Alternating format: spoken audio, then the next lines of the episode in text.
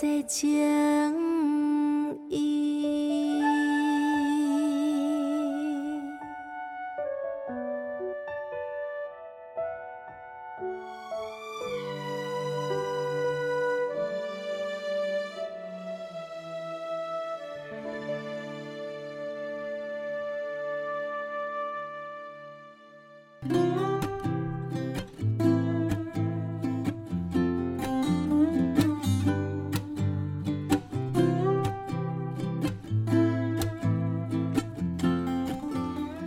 收听成功电台 CKB Life 成功快递，大家好，我是班班。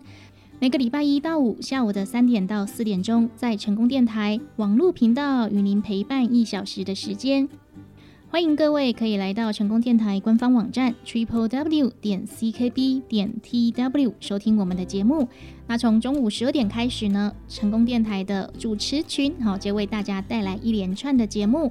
下午三点由班班，就是我本人为大家带来成功快递。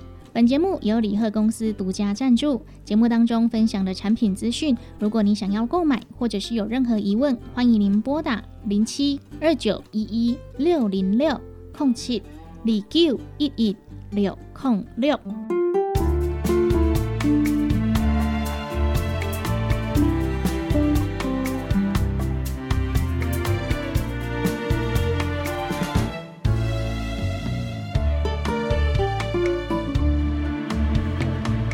世间人遐多，无场地缘分相欠过。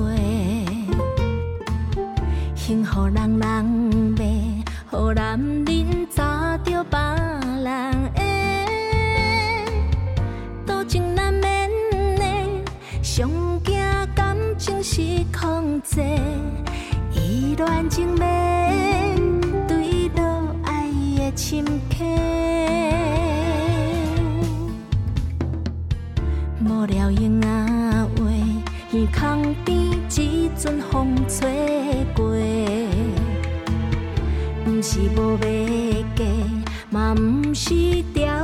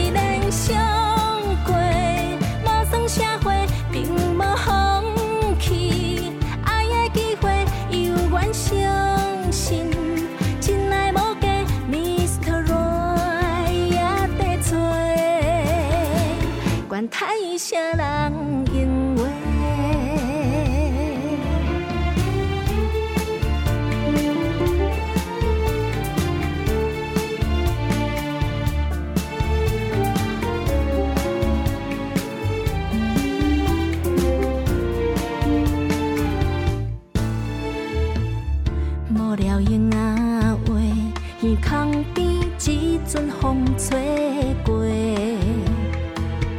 毋是无要嫁，嘛毋是条。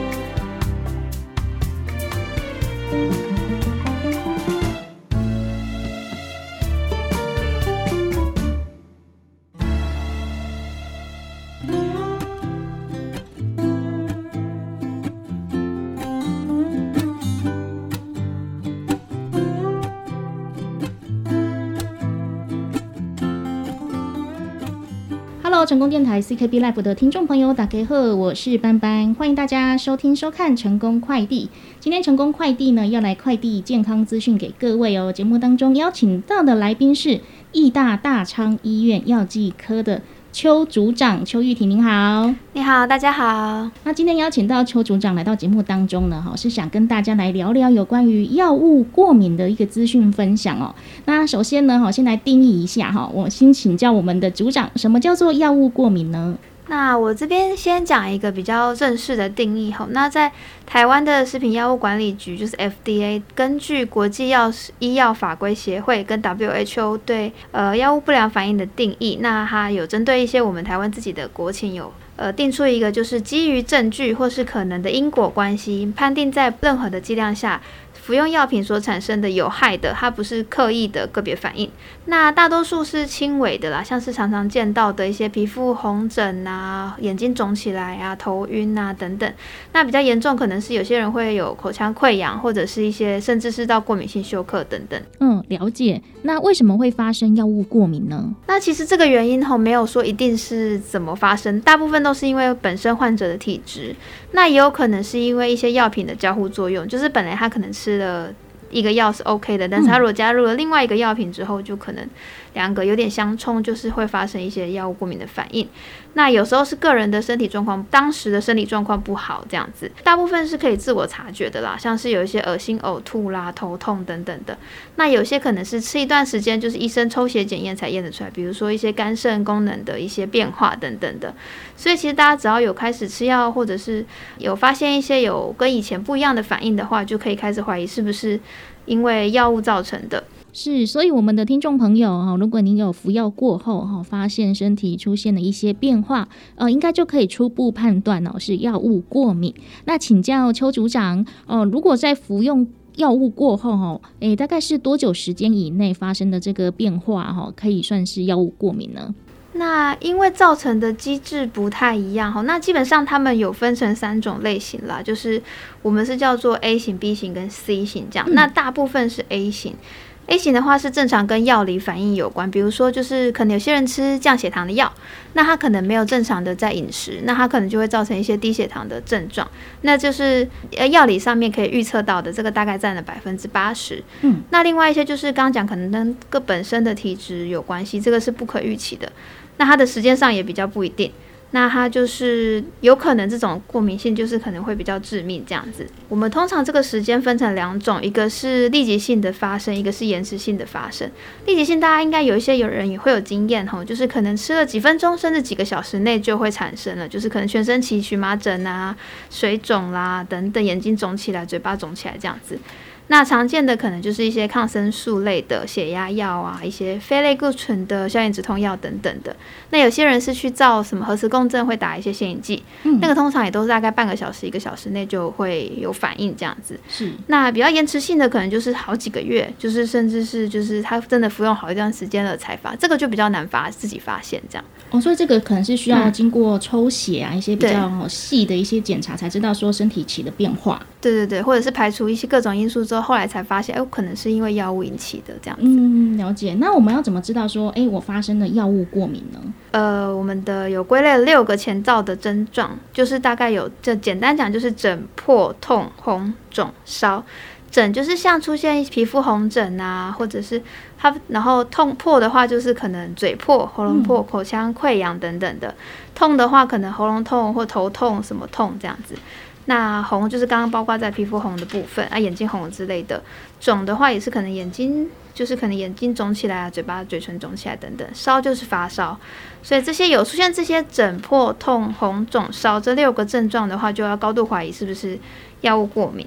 那这个时候就建议说，可以赶快就是带着你的药品去就医，让医生来做一个完整的检查，这样子。嗯，哎，说到这个，班班有经验哦。哎，有时候感冒的时候啊，想说啊，临时赶快去买个成药来吃啊，真的就吃的就是市面上比较大厂牌的某一个哈，吃了之后结果嘴巴肿起来了。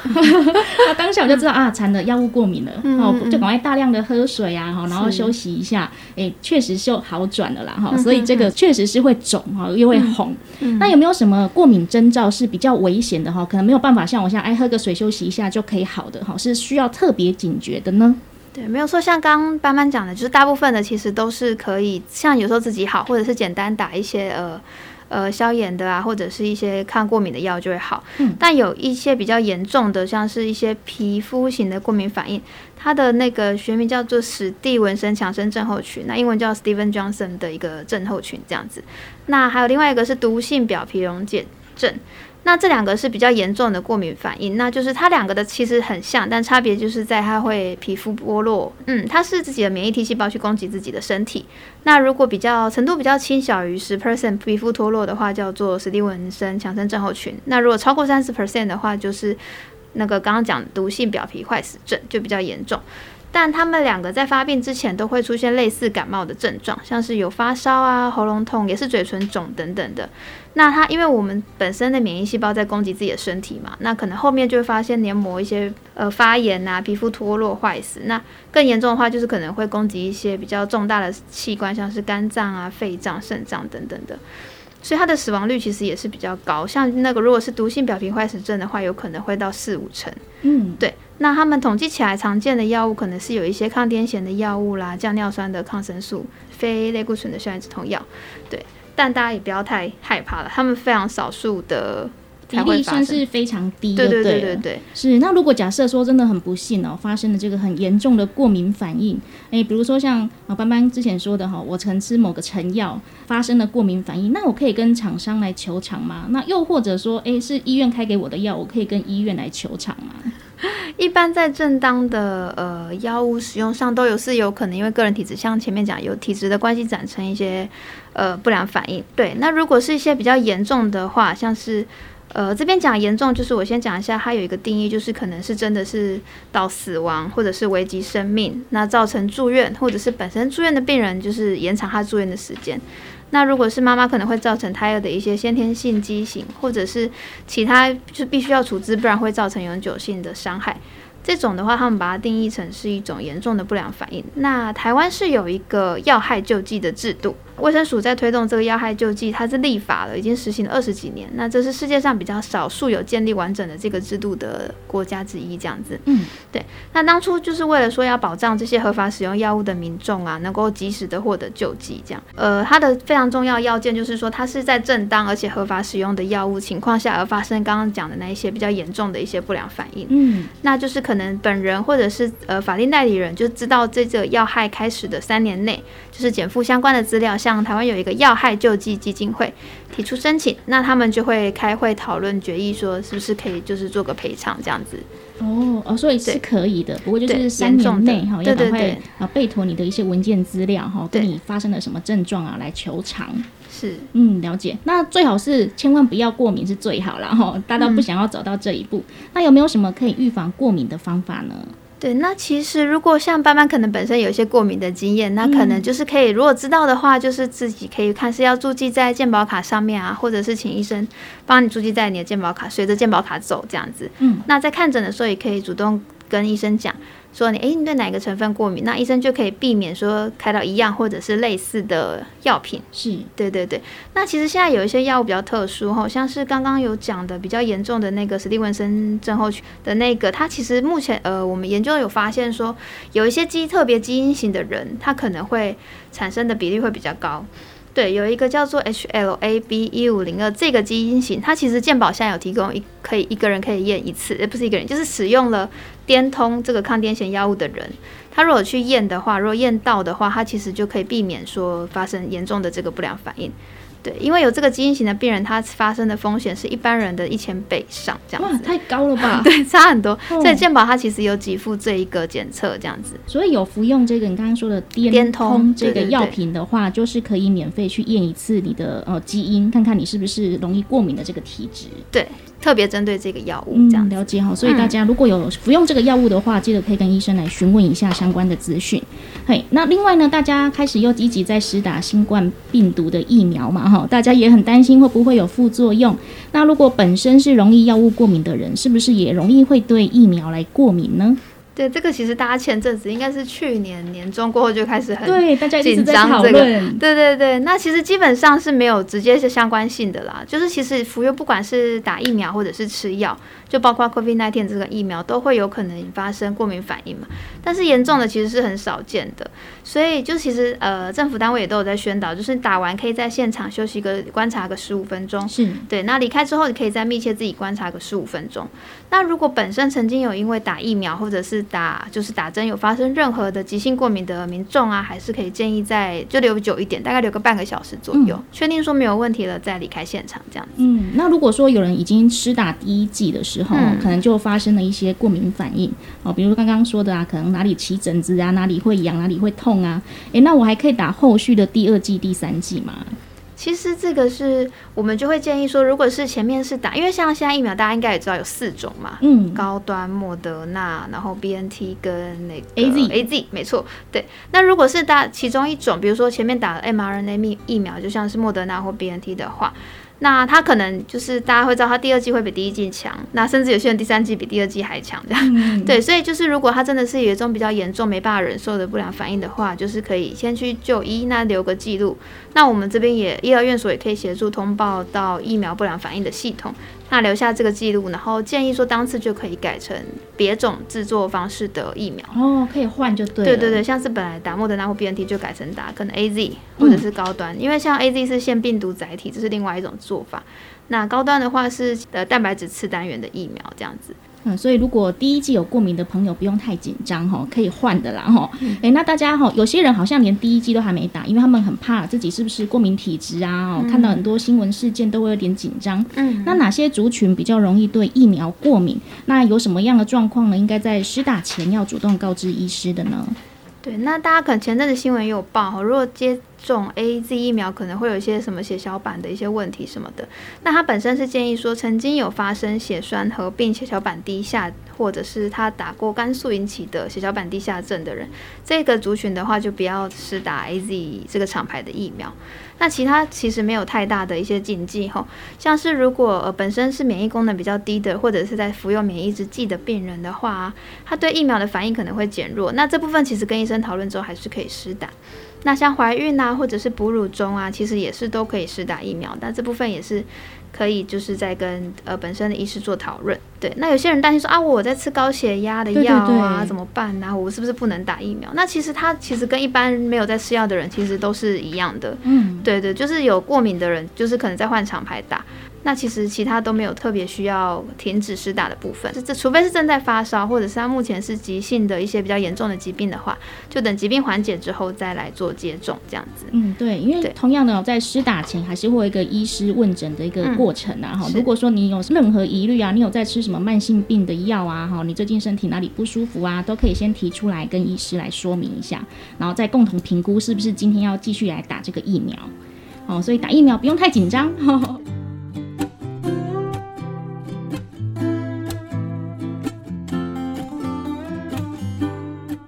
那今天非常感谢义大大昌医院药剂科邱玉婷组长来到节目当中，跟大家分享有关于药物过敏的资讯。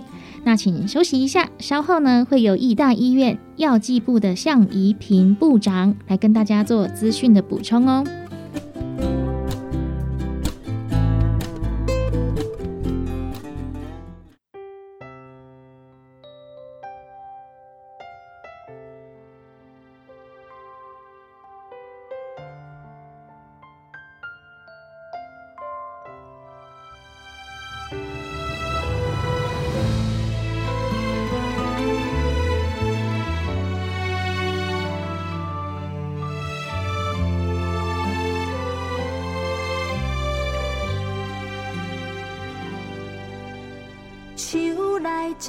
相片，有你生活的滋味，有厝边迄块菜园，有脚踏车的基地。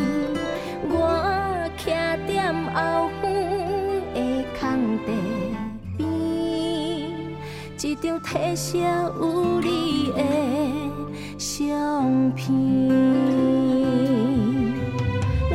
是一个人怀念着你，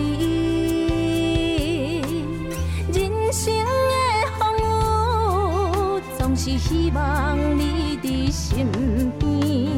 阮是一个人思念着你，真多年后，阮步步踏着你的路。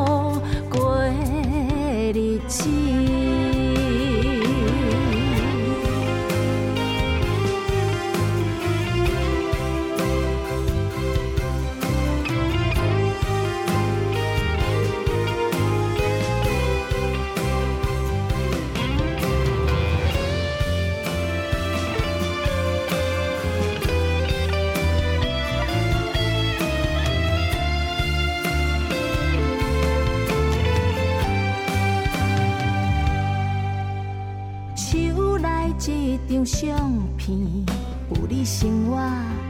滋味，有厝边迄块菜园，有脚踏车的基地。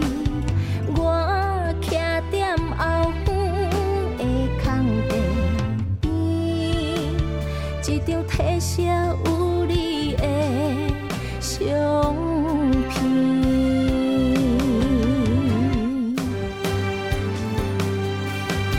阮是一个人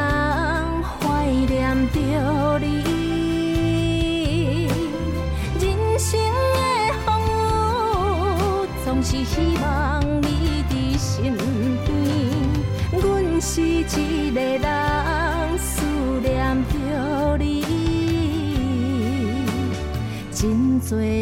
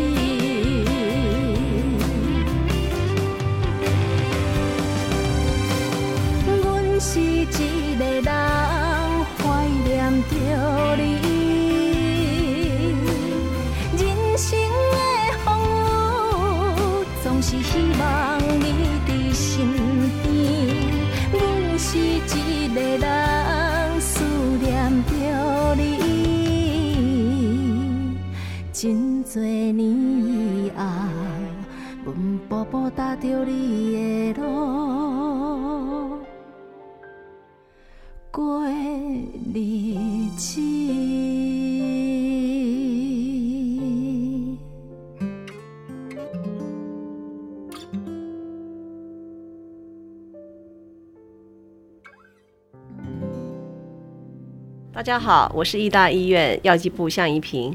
好，那今天邀请到我们的向部长哦，来跟大家来分享有关于诶药物过敏的一些资讯补充哦。诶，大家如果说确实有过药物过敏的这些症状啊，我们应该可以怎么样哦来做一个标记，来做一个提醒？那我们之后呢，在诶可能去看医生的时候，让医生也可以知道说，哎，原来我们体质跟别人不一样呢。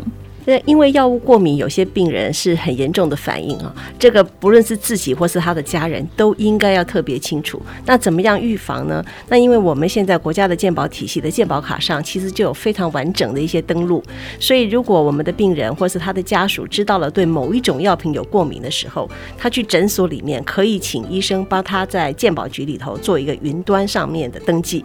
那这个病人到了别家诊所的时候，插了健保卡，自然就会出现说他曾经对某一类的药品过敏。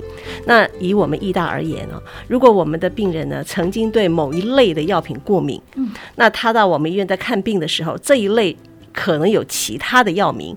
但是同样都会呈现出来。你曾经对这一种的这个鸡转，曾经对 A 药过敏，那你现在到了要开这个同一类鸡转的 B 药的时候呢，它也会呈现。你要小心，你曾经对这一类的鸡转是有过敏的，那我们医生开处方就会特别小心。所以这一块的话，是可能我哪一部分曾经吃过过敏的话，我先跟医生说，请他在我的健保卡的后台标注一下。对对对，他们就可以上云端。那我讲一个，举一个例子啊，好比方说我们最常发生的一些过敏，呃，是抗生素。刚刚邱组长有讲过，可能抗生素或是止痛类。对比方说，他们我们最常用的是 MPC 令啊，这种就是很普通用的那个常用的抗生素。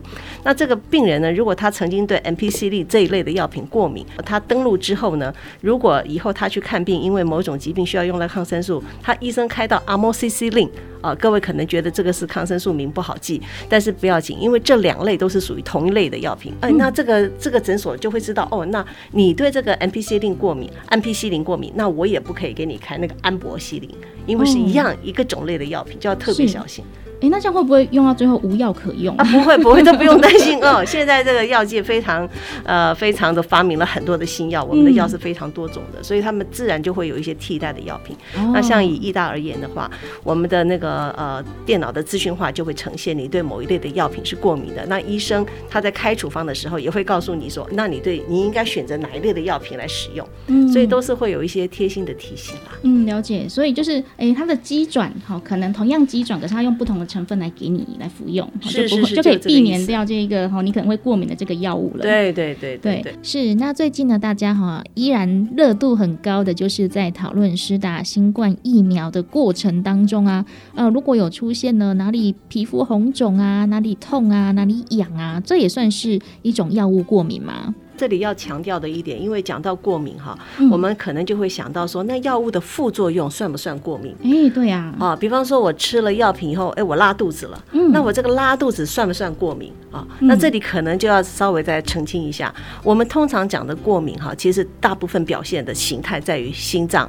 皮肤跟呼吸，也就是说，刚刚那个邱组长有讲，有一些是很严重的皮肤会红疹啊，哦会对对。对溃疡啊，哦。是，那有些是呢，就像打的那个疫苗，可能会有心包炎呐、嗯。哦，那有些是吃了药或打针以后就呼吸很喘呐、哈，对。会造成那个过敏性呼吸休克。嗯，啊，那这三类呢，其实就是比较我们泛讲的，就是很常见，就是很严重的一些过敏反应，一定要小心。嗯，啊、那如果说你吃了药，可能稍微头痛啊、头晕啦，或者拉肚子啦、腹泻、便秘啊，啊、那个其实呢都是算药品的呃副作用。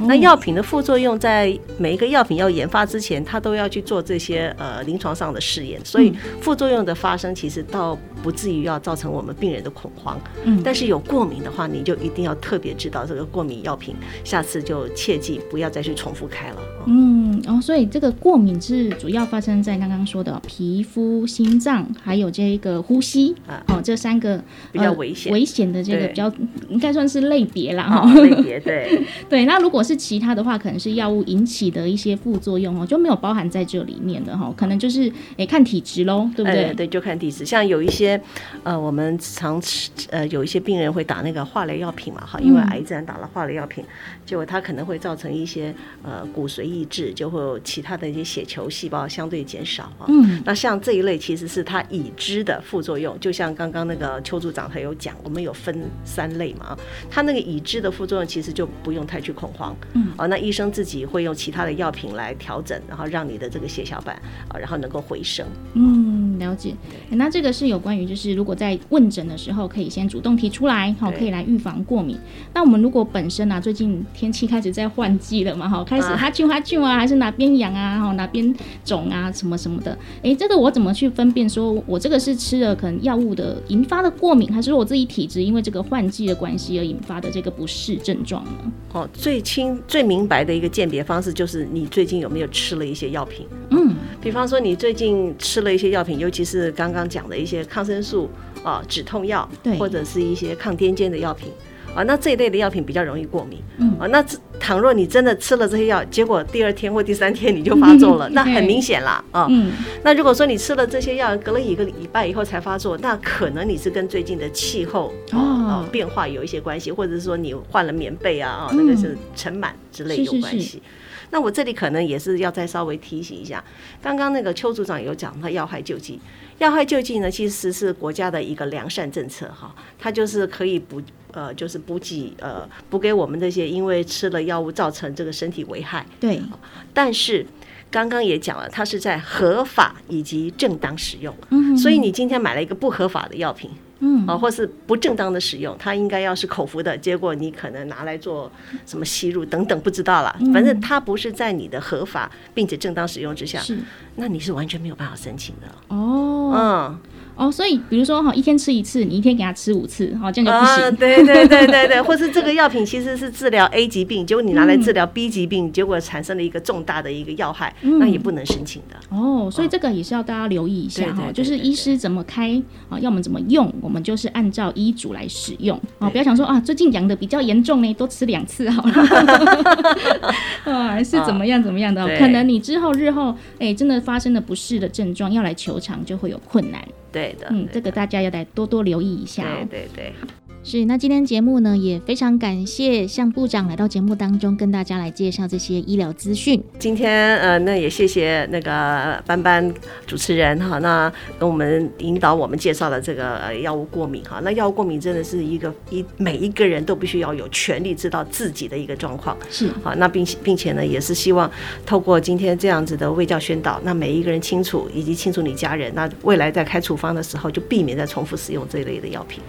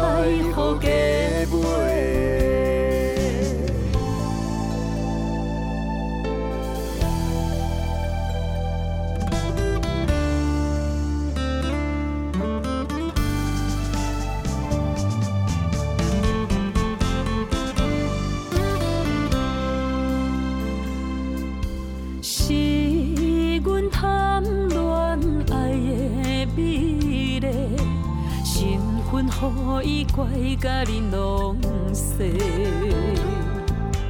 感情烧酒，为伊干杯，自头落梦，差是也难背。佛情的玫瑰，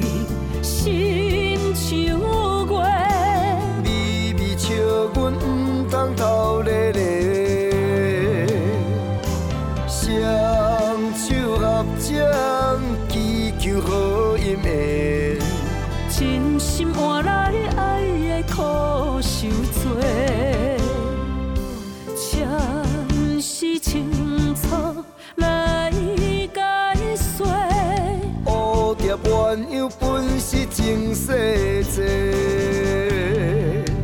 何必勉强一再痴迷？缘分随心期待，好加倍。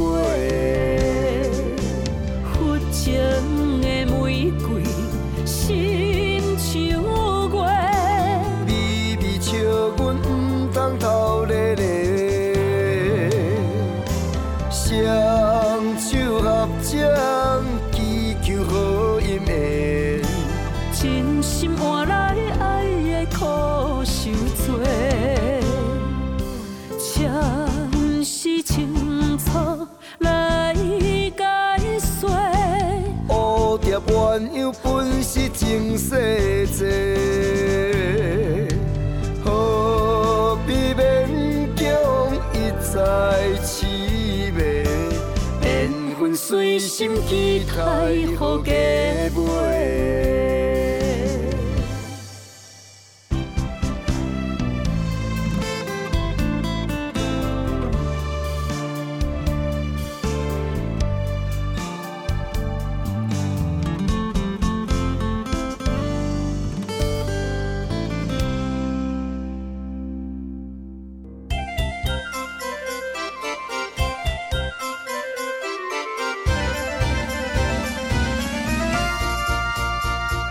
困一下，做伙来听一段轻松的广告。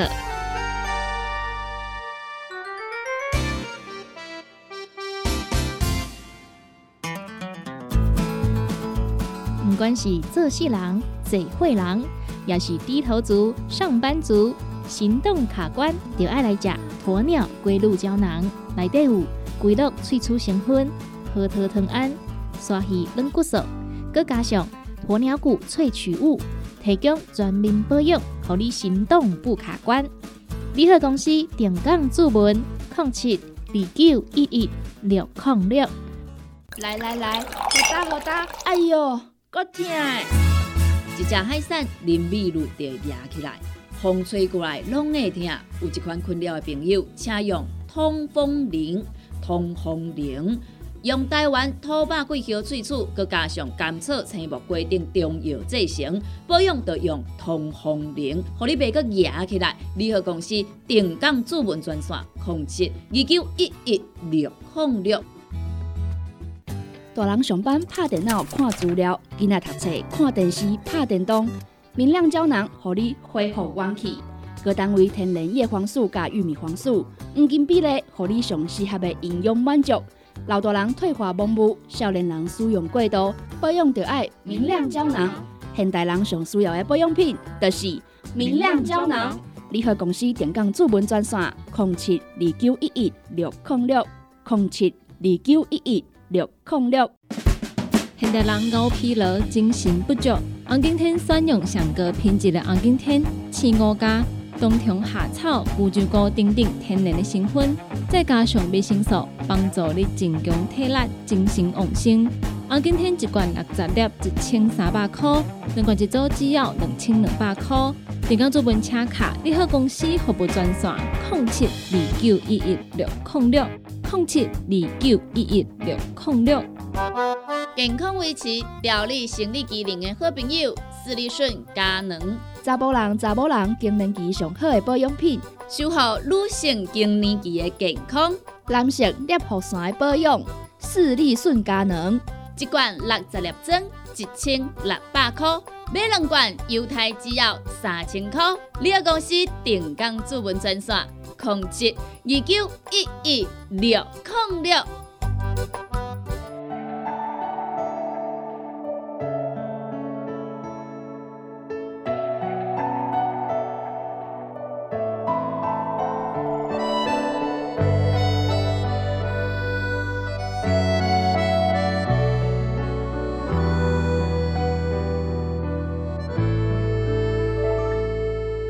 一领蓬西衫。风遐大，是冬天你行过的寒。彼日的太阳有红花香，是你上爱彼站。坐一台乌头车，雨遐，上天陪伴你一段。彼暗的厨房，有烧酒香，有歌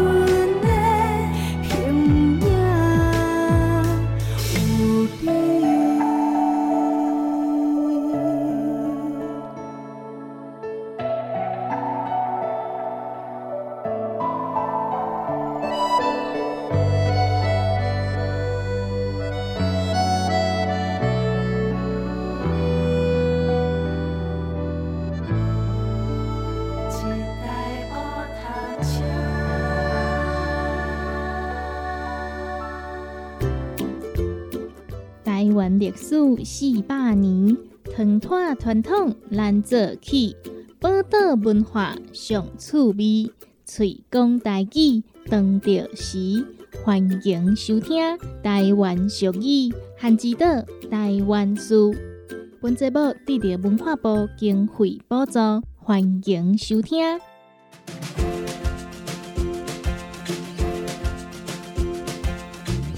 成功广播电台 AM 九三六，欢迎收听《韩之岛台湾书》。今年的节目，我们来邀请对台湾俗语、风俗文化有特别了解的朋友，做伙来参加制作哦。互阮从祖先的智慧、台语的声音，做伙团团落去。想要来提供资讯，请卡成功电台专线电话：零七二三一空空空空零七二三一空空空空。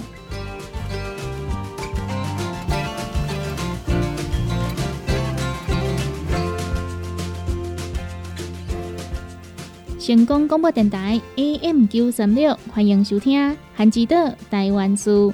这一集要来讲的俗语是：一人一相知，爱的无共味；一人一相知，爱的无共味。每一个人的生活习惯、食食的口味拢无共款。食饭的时，当然是用猪去咬家己爱食的菜，就亲像即句俗语咧讲的：一人一相知。爱的无共味，有的人爱食甜，有的人爱食咸，有的人搁爱食咸。每一个人拢是独一无二的，所以讲一样米饲百样人。每一个人的兴趣、食食口味、生活习惯嘛，拢是百百款。阮着爱互相尊重，无需要去勉强别人，爱甲家己共款。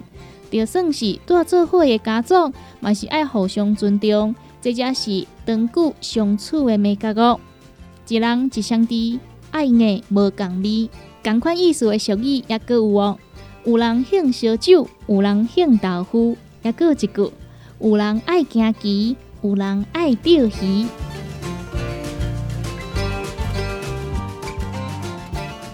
一人一相知，爱爱无共味，就是今仔日甲大家分享的俗语。汉之岛台湾书，让后一期空中再相会。汉之岛台湾书得到文化部人文甲出版社经费补助，邀请大家做伙来推动语言多样、友善环境。